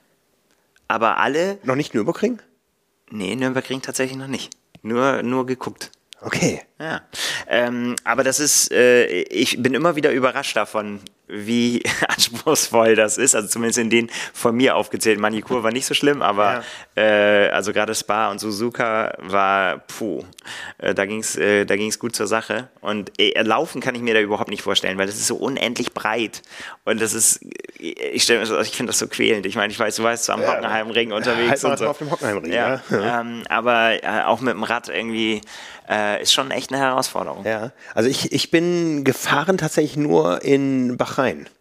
Ja. Ja, damals beim Ironman 73. Ähm, ich weiß gar nicht, die Strecke hat sich danach irgendwie geändert. Das ist alles innerorts jetzt. Ähm, aber ich glaube, es geht nach wie vor raus zum Kurs. Also da sind wir eine Runde auf dem Formel 1 Kurs gefahren oder waren es sogar zwei, weiß ich gar nicht mehr. Und ich kenne Hockenheim als Läufer und ansonsten als äh, äh, Triathlon-Kurs kenne ich noch äh, Montreal. Da war mal eine Weltmeisterschaft, die eigentlich mhm. in Deutschland stattfinden sollte, aber dann nach Montreal gegangen ist äh, in der ja, fernen Zu äh, Vergangenheit. Was kenne ich denn noch? Ähm, äh, das, das Oval, das Dekra-Oval. Ich bin Stimmt. auch äh, ein paar Runden gefahren, irgendwo in der Vorbereitung auf das Sub 7, Sub 8 Event. Das gilt ja auch als Rennstrecke, sagen wir mal so. Naja, die Rennstrecke ist eigentlich ja, ja, an. Weiß, ja, ne? Das Dekra-Oval ist eher die Teststrecke. Teststrecke ne? Und ähm, ja, was kenne ich noch? Äh, ich glaube, das, das waren sie. Es gibt ja, ah, ich kenne Daytona, das ist ja auch eine Triathlon-Stätte. Ich bin allerdings mit einer Bimmelbahn rumgefahren. ja. ne, und den äh, Homestead Miami-Kurs, äh, wo nächste Woche. Den werden wir sehen. Das ganze Spektakel startet, der T100 Triathlon World Tour. Äh, den kenne ich noch nicht. Nee, ich kenne den auch nur aus dem Fernsehen. Ja. Da freue ich mich sehr drauf. Äh, apropos Fernsehen, ähm, wir waren gerade dabei, du hast dir was angeguckt, wo ich noch neugierig drauf bin. Äh, da schließt sich wieder so ein kleiner Kreis. Es geht nochmal zurück zum Norseman. Ja, ja, genau. Ich, ich habe so ein bisschen, äh, ich, ich mache es ja eigentlich im Prinzip jede Woche, dass ich YouTube und so weiter ein bisschen durchforste, ne, ob mir irgendwas auffällt. In dieser Woche sind mir tatsächlich äh, gleich zwei Sachen aufgefallen. Aber was du anspielst, ist ein äh, ja, fantastischer Film, man kann es nicht anders sagen, in dem äh, ein Kollege von uns, Lars Wichert, eine entscheidende Rolle spielt. Der Film Inside Norseman von Felix Gensicke und Erik Groß. Ganz großartige Bilder vom Norseman und eben von Lars ähm, als einer der Protagonisten, Protagonisten dort. Es sind einfach fantastische Bilder. eine, eine schöne Insight ist tatsächlich wirklich ähm, sehr treffend. Wir, wir, hatten vorhin das Thema Support beim Norseman und so weiter und auch das kommt rüber, was das für eine unfassbare Herausforderung ist und was noch rausgekommen ist, was Lars für ein unfassbares Tier ist. Wir wissen es ja. Es ist, es ist tatsächlich so. Wir können es ja hier, wenn, wenn wir hier auf dem Gang mit ihm sind und mit ihm reden und vergisst man immer, was das für ein Monster ist. Ne? Also ähm, mehrfacher Weltmeister, zweimal bei den Olympischen Spielen gewesen, schnellster Age-Grupper, ja. schnellster Age-Grupper der Welt hier gewesen in, äh, beim Ironman Hawaii und so, beim, beim ersten Ironman, den er jemals gemacht hat. Es ist einfach eine unfassbare Maschine und er ist, ähm, ja, ich, wer es damals nicht mitbekommen hat, ich will gar nicht so viel spoilern, welchen Platz er gemacht hat. Guckt euch den Film an, es lohnt sich auf jeden Fall, ja. Ja, und wenn ihr noch Bock auf Lars äh, bekommt, ähm, es gibt auch demnächst in wenigen Tagen, ich weiß gar nicht genau, wann das Release-Datum ist. Ähm, äh, Im Studio haben wir gestern gesessen, den nächsten Teil von Going Long, ja. wo Anna über ihr Ziel Challenge Rot, ich mein Ziel Laponia Triathlon und Lars über sein Ziel nochmal Ironman Hamburg zu gewinnen sprechen. Und äh, jetzt konnte ich endlich auch mal mit Training beitragen. Ich habe auch was gemacht. Ja, ne, also ich, ich, ich, hab, ich kam hier zurück ins Büro und habe gesagt, ich bin jetzt wieder Sportler. Ja, das ist gut. Ähm das ist, das ist ja Mindset. Ja. Ist gut, wenn man das, wenn man das erreicht hat. Ja, ne, ich äh, bin zumindest äh, auf dem Radsportler und ich bin geschwommen. Ja, das ist für mich was ganz Großes, wenn ich geschwommen bin. Ich kann zwar schwimmen, aber ich brauche immer so ein paar Einheiten, um reinzukommen. Und jetzt war ich endlich drin. Und dann ähm, ja, ist mir so ein kleines Missgeschick passiert, nicht beim Schwimmen, sondern beim Laufen. Ich bin tatsächlich auf Fuerteventura 3,99 Kilometer gelaufen. Das war alles. Ne? Ich habe versucht, den vierten Kilometer voll zu machen mit einem Hechtsprung. Hat nicht gereicht. Hat nicht gereicht, ja. Also die Hände waren vorher auf dem Asphalt und ja, ich hatte einen kleinen schmerzhaften Unfall. Ähm, vielleicht sollte ich an meiner Schritttechnik arbeiten, aber das hast du ja auch gemacht, oder? Ja, ja, ich, ich beschäftige mich tatsächlich auch gerade sehr viel mit, äh, mit Körpergefühl und äh, versuche an meiner Lauftechnik zu arbeiten, so einfach um ja effizienter zu werden und so. Und das, ähm, ja, wenn man sich so ein bisschen mit seinen Zahlen beschäftigt und so, ist es bei mir ausgemacht worden, dass die Schrittfrequenz ein, sagen wir mal so, Potenzial bietet, um äh, da ein bisschen besser zu werden. Oder wie es hieß, äh, das, was du machst, ist eher Dreisprung als äh, schnelles Laufen. Selbst wenn die, wenn die Zeiten ganz okay sind. Ähm, ja, deswegen äh, habe ich jetzt zur Aufgabe, meine Schrittfrequenz in, in äh, Intervallen oder ja, in, in äh, Abständen in einem normalen Lauf mit ja, mit erhöhter, für mich extrem erhöhter Schrittfrequenz, für andere ganz normal zu laufen. Und ich habe echt gedacht, Alter, hoffentlich sieht das hier niemand. Ich, ich muss aussehen wie das Duracell-Häschen. Warum mache ich so viel Schritte? So, und, und, dann bin ich auch viel, viel, viel schneller geworden dadurch, als ich gedacht habe. Und das hat alles mit Körpergefühl zu tun. Ich hatte gedacht, das ist ich habe das Ziel gerissen ohne Ende. Also ich hätte 180er äh, Schrittfrequenz haben sollen. Ich bin gerade so an 170 rangekommen. Krass. Ich ja? habe gedacht, das ist viel, viel, viel, viel mehr. Äh, aber es war, es hat sich so komisch angefühlt. Und das ist normal, habe ich mir sagen lassen. Das, äh, das, daran muss man sich gewöhnen und deswegen machen wir das ja im Training. Und deswegen äh, arbeite ich da jetzt dran. Aber insgesamt ist es, äh, äh, finde ich, und das hat ja auch mit Körpergefühl zu tun. Das muss man tatsächlich, oder das ist was, was ich gerade total lerne, erstens so Pace einzuschätzen, weil man hat natürlich so zwei, drei Paces, würde ich jetzt mal sagen, so ging mir das immer, äh, die ich quasi mit Augen zu abrufen kann, ne? wo ich sagen kann, ja, ist kein Problem irgendwie so, ne? wenn, wenn du mir sagst, Lauf, keine Ahnung, irgendwas jetzt 510 oder so, äh, da weiß ich immer, was das ist. So abgespeichert. Mhm. Aber äh, wenn das dann so in, in 20er, 20 Sekunden Schritten irgendwie runtergeht und das heißt dann auf einmal, äh, jetzt läufst du ne, 20 Sekunden langsamer dann, oder schneller, schneller, schneller, schneller immer und das dann drauf zu packen, ist äh, für mich unfassbar schwer. Ich gucke die ganze Zeit, muss ich noch auf die Uhr gucken und das ist gar nicht so einfach und das lerne ich gerade. Das ist äh, gerade meine, mein, meine Herausforderung. Trägt dein Coach dir das auf? Ja, ja, ja, ja, ja. Von nichts kommt nichts. Ja. Ja, ja. Hast du dich mal laufen sehen? Also ja, im Video halt, ne? Und äh, das ist, ist keine Augenweide. Also ich weiß, dass es mittlerweile ein bisschen besser ist. Ich sehe mich ja zwischendrin immer in, in Spiegeln, auch weil ich äh, damals ja mit Lars ein Video hier gemacht habe, wo er mir so ein paar Bilder an die Hand gegeben hat, wie ich quasi meine Lauftechnik äh, verbessere. Auch er hat da das ein oder andere ausgemacht sofort, äh, als er mich gesehen hat. Kann man sich angucken auf Triathlon Insider. Ist ein ähm, da kann, glaube ich, jeder was mitnehmen, weil es einfach so ein paar geistige Bilder, die ganz einfach sind, wo man sich so eine Checkliste hinlegen kann. Ne? Mhm. So äh, Spannung aufbauen, hochziehen lassen, ne? groß machen, schnell die Füße wieder vom Boden weg, nicht so mhm, lange mhm. Bodenkontaktzeiten und so weiter. Äh, die Hände geben den Takt vor. Es guckt es euch an, wenn ihr, wenn, wenn euch das interessiert. Das ist wirklich, sind einfache Sachen, an die man sich immer erinnern kann. Und das mache ich seitdem, dass ich tatsächlich weiß auch, je schlechter es mir geht, desto stärker falle ich wieder in alte Muster, dieses sitzende Laufen, was halt wirklich mhm, echt nicht mhm, gut ist, mhm. ist nicht effektiv, klebt man irgendwie am Boden, aber wenn man, ja, das, das dauert halt auch so ein bisschen, bis man diese Spannung überhaupt aufbauen kann im Körper. Ja. Ja, da bin ich dabei.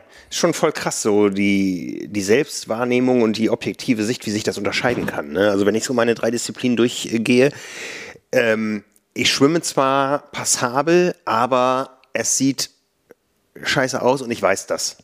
Ja, also da, da weiß ich, ich habe keine blitzsaubere Technik und äh, bei mir fallen die Hände zu früh runter und so und äh, das sieht man auch in Videos, ja. Ähm, habe mich länger nicht mehr äh, filmen lassen irgendwie beim Schwimmen, aber ich weiß, da gibt es eine große Diskrepanz zwischen meiner objektiv ja immer noch guten Zeit, guten Zeit und, ja. und, und meiner Selbsteinschätzung und auch der objektiven Sicht auf meine Schwimmtechnik. Auf dem Rad mh, hm, bin ich fix unterwegs und mag das auch gerne sehen. Also ich mag, mag mich Radfahren sehen. Ja? Also du sagtest den Spiegel, ich habe da so ein äh, inzwischen leerstehendes Möbelhaus, wo ich äh, eigentlich immer vorbeikomme. Da mal rechts rüber zu gucken, das macht mir Freude. Ja, ja ist gut. Und ich weiß eben auch, ich brauche nicht die Watt, die andere brauchen, um gutes Tempo zu fahren, allerdings nur auf flachen Strecken. Ja? Sobald es bergauf geht, ähm, komme ich mit den Watt und meinem Gewicht einfach nicht mit anderen mit. Ja, das, das weiß ich auch. Ja, und aber ähm, auf dem Rad gefalle ich mir. Beim Laufen habe ich ein deutlich besseres Gefühl, wie es aussehen müsste, als es tatsächlich aussieht. Also äh, wenn ich so die ganzen Fotos aus meinen, gut, die hast du natürlich in der Regel aus Rennen, ja, ähm, und äh, wir, wir, wir, haben auch schon Fotoshooting gemacht. Du hast uns mal fotografiert ja. irgendwie. Ähm, da gibt man sich natürlich ein paar Schritte Mühe, aber wenn ich so meine Bilder aus Ironman-Rennen, gut, da ist man vorbelastet. Wenn man das so sieht, wow, das fühlt sich besser an, als es aussieht. Und ich weiß auch um mein Schrittfrequenzproblem. Bei mir hat sich das noch nie besser angefühlt, als es aussah. Es hat sich genauso schlecht angefühlt, wie es aussah. Ja, ähm, ja von daher. Ja, aber ich weiß genau, was du meinst. Und das sind, das sind halt aber eben so ein bisschen die, die Punkte. Ich weiß auch genau, was ich, welche, welche das bei mir sind und so. Ne, mit dem, aber wenn man dann, wenn man die, wie gesagt, so eine, so eine Checkliste und die kann ruhig so fünf, sechs Sachen, kann die auch beinhalten. Die kann man immer jeden Kilometer wieder abfragen. Mhm. Hast ja genug Kilometer vor dir in der ja. Langdistanz. Ne? Da kann man immer immer nochmal wieder gucken, habe ich die Spannung? Wo ist mein Kopf? Wo gucke ich hin? Wo geht der Blick hin? Ne? Was mhm. machen meine Hände? Ähm, und ich finde, das sind alles so Sachen, die man dann ja ganz schnell korrigieren kann. Anders zum Beispiel als im Schwimmen, da habe ich dann große Probleme damit. Ne? Freue ich mich, dass ich eine Sache richtig mache und draußen schlagen alle die Hände über den Kopf zusammen und haben gesagt, hast du mal gesehen, was er mit seinen Füßen veranstaltet? Gott, oh Gott, oh Gott. Mhm. Weil da kann ich mich nicht auf alles gleichzeitig konzentrieren. Beim Laufen ist das, finde ich, ganz einfach, wenn man, wenn man das, wenn man das so nach und nach einschalten kann. Man kann sagen, okay, äh, Spannung, Blick, Hände, ne, Bewegung, so, ne, und, und, und schon hast du dieses Gefühl wieder, wo du hin musst. Wenn du einmal, wenn dir einmal einer gesagt hat, so ist es richtig, ne, so, so machst du es richtig und dann üben, üben, üben, üben. Ja. Also ich bin weit davon entfernt, dass es, dass es gut ist, aber es ist auf jeden Fall schon besser, als es war. Ja, also die, zumindest die deutschen Ironman-Rennen äh, und auch viele andere europäische haben ja vier Laufrunden, ja, und äh, bei mir gibt es eine klare Ko Korrelation zwischen der Kopfverneigung und der Rundenzahl. Aber die nehme ich selber nicht wahr. Ja, ich glaube, ja. ich laufe immer noch aufrecht. Ja, aber ich sehe dann, und das, das kriege ich auch gesagt von außen, halt doch mal den Kopf gerade. Äh, Ganz schlimm. Äh, ich habe immer so, wenn es zu anstrengend wird, nehme ich den Kopf immer so in den Nacken. Ja. Das ist auch total bescheuert. Ja, aber apropos gutes Gefühl im Triathlon, lass mal kurz Werbung machen. Man darf auch Nein, nein, nein, nein. Jetzt bin ich hier auf dem falschen Board. So, ähm, ich sagte, lass uns mal kurz Werbung machen. Und zwar haben wir einen zweiten Werbepartner für diese Episode und das sind die Triathlon-Heldinnen. Dort, wo jede Frau zur Heldin wird. Trainiere, wachse und feiere Erfolge in einer Gemeinschaft, die dich inspiriert und stärkt. Entdecke die speziell für Frauen konzipierten Triathlon-Heldinnen-Camps ganz in der Nähe in der Lübecker Bucht an der Ostsee.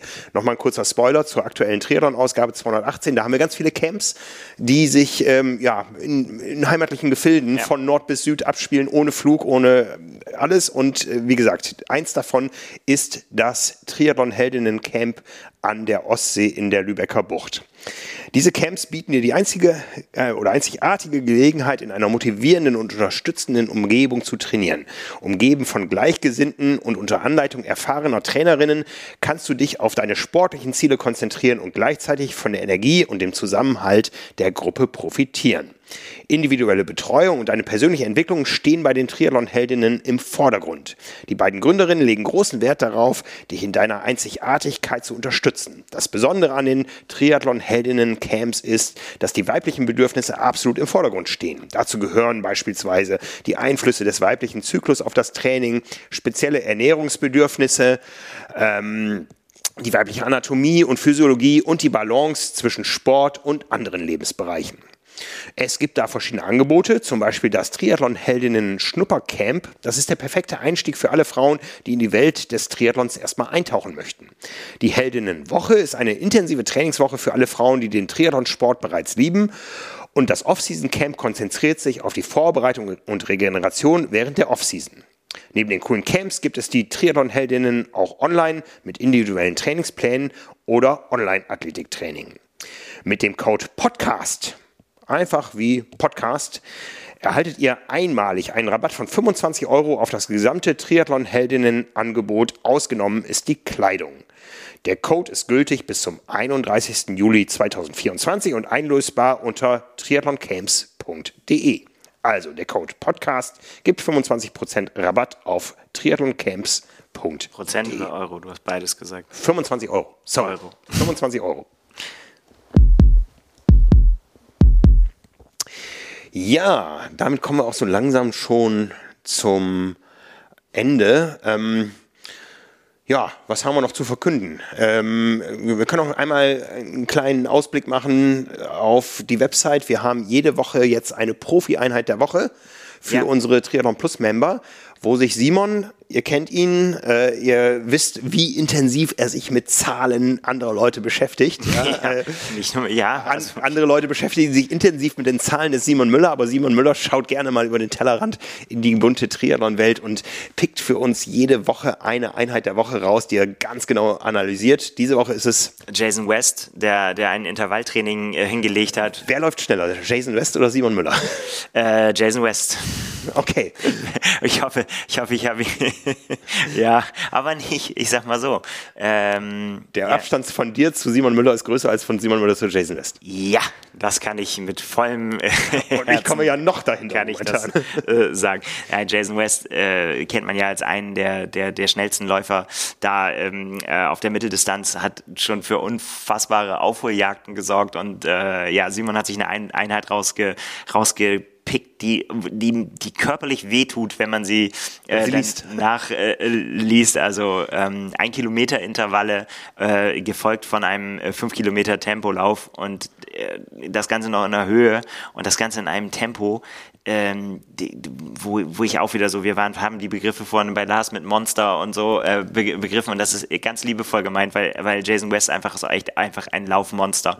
Das zeigt diese Einheit äh, ganz eindeutig. Ähm, die, die, die Intervalle äh, läuft der. Und das finde ich auch, ne, wir waren, haben auch vorhin das Stichwort Körpergefühl äh, fallen lassen, in 250, 249, 250, 250, 250 und 248. So. Also nicht nur diese Präzision, sondern auch dieses Tempo hinzulegen und dann zu sagen, jetzt mache ich kurz Pause, fünf Minuten und dann laufe ich nochmal fünf Kilometer in 15,9. Das ist ein Schnitt von 3,2 Minuten pro Kilometer. Das ist ganz schön knusprig, würde, würde der eine oder andere sagen. Und äh, ich, ich finde das sehr beeindruckend. Und jemand, der, der sowas ähm, jetzt auf Strava postet und sagt irgendwie so, ja, hier ist so meine Laufeinheit, ähm, den, auf den freue ich mich sehr, den in Miami zu sehen, sagen wir mal so. Das wird, glaube ich, richtig, richtig gut. Also Jason West, ich, ich liebe es ja. Ich, finde immer, er läuft immer so, der, der, der sieht aus, als wenn er auf der Flucht ist, als wenn er von irgendjemandem gejagt wird. Dabei ist er derjenige, der die anderen jagt. Das ist so großartig.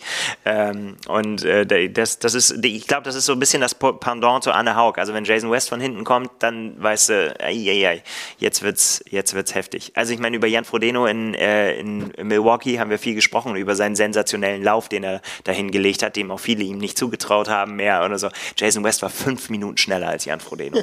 Also das ist, ähm, ja, das wird gut. Es, sorgt für Würze. Er muss halt schnell, er muss, er muss dabei sein, er muss schnell schwimmen, muss schnell Radfahren, schnell laufen kann er. Das hat er hier mit dieser Einheit bewiesen. Wie gesagt, wenn ihr da Bock drauf äh, habt, äh, gibt es jede Woche Profi-Einheit der Woche. Wir hatten, da, wir hatten da echt äh, Leckerbissen schon dabei. Äh, die Woche davor hatten wir von Paula Finlay so einen Intervallklassiker. Dann gab es einen äh, intensiven Koppelkracher von Sam Long. Jo, jo, jo. Jo, jo, jo. Wird demnächst abgelöst von Jojo, Johannes Vogel. Ja. Ähm, dann gab's äh, so ein vierstündiges Rollenprogramm äh, von Rasmus Svenningsen mit einem Durchschnitt von 325 Watt. Ich glaube, der einzige, den ich, den ich kenne, der es noch macht, ist äh, Lars Wiechert, da ist er wieder. ne? ja. ähm, es gab eine Intervallleiter auf der Bahn von Sophie Coldwell und es gab V2 Max äh, Schwellenmixe von Thor Bennings Matzen. Also das ist wirklich ein toller Blick in die Triathlon-Welt, wie sie momentan momentan trainiert, ja, ähm, und vor allen Dingen, wie abwechslungsreich sie trainiert, ja. Das mhm. sind komplett unterschiedliche Einheiten und jede davon ist ein Leckerbissen.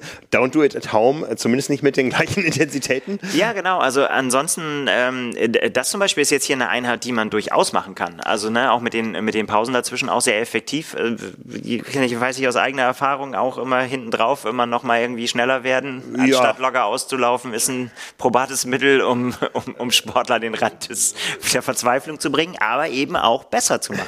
Genau. Ne? So also soll es sein. Entweder kommt man in 2 Minuten 50 nicht so weit oder man braucht halt 4 Minuten 50 für die gleiche Distanz. Ja, ja, ja also ist natürlich, wir wollen uns alle nicht mit Jason West vergleichen, ähm, aber das Prinzip an sich, ein Kilometer äh, Wiederholung zu machen und dann eine, eine, Pause von drei Minuten, so die ja relativ lang ist dann dazwischen, verglichen mhm, mhm. zu dem, wie schnell er gelaufen ist. Äh, das ist. Das ist dann ja schon ganz okay. Und, und dann aber eben dann eben zu sagen, so, das war jetzt nicht das Training, sondern mit dieser Vorermüdung gehe ich nochmal in den Tempolauf. Das ist schon, kann man machen. Ja. Finde ich gut. Ich habe jetzt Lust, laufen zu gehen. Ich, äh, wie gesagt, habe Lauf-Nachholbedarf. Ne? Ähm, den decke ich jetzt. Do it. Tun wir es. Machen wir Deckel drauf für heute. Es war mir eine Freude, Nils. Es ja. war ein buntes Potpourri aus dem, was sich gerade im Triathlon tut, tun wird, getan hat und Nächste Woche. Nächste Woche geht's ab. Äh, sind wir dann in der, in der wirklich ersten richtig, richtig großen Race Week, wo ja ähm, letztendlich startet die Weltelite nächste ja, komm, Woche ja, komplett. Äh, äh, ja, genau, man kann es so sagen. Ja, ich freue mich drauf. Also, vielen Dank. Ciao, ciao. Ciao.